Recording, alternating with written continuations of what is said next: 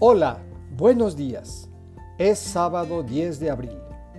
Pidamos al Señor que la fuerza de la resurrección siga animando nuestro caminar y nuestra fe en Él.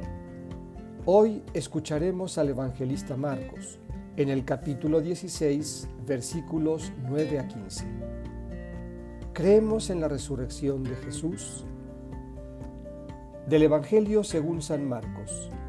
Habiendo resucitado al amanecer del primer día de la semana, Jesús se apareció primero a María Magdalena, de la que había arrojado siete demonios.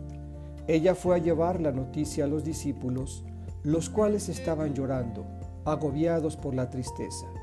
Pero cuando la oyeron decir que estaba vivo y que lo había visto, no le creyeron. Después de esto, se apareció en otra forma a dos discípulos que iban de camino hacia una aldea. También ellos fueron a anunciarlo a los demás, pero tampoco a ellos les creyeron. Por último, se apareció Jesús a los once, cuando estaban a la mesa, y les echó en cara su incredulidad y dureza de corazón, porque no les habían creído a los que habían visto resucitado. Jesús les dijo, Vayan por todo el mundo y prediquen el Evangelio a toda criatura.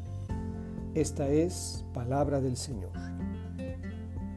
¿Cuántas veces en lo cotidiano se habrá hecho presente el Señor?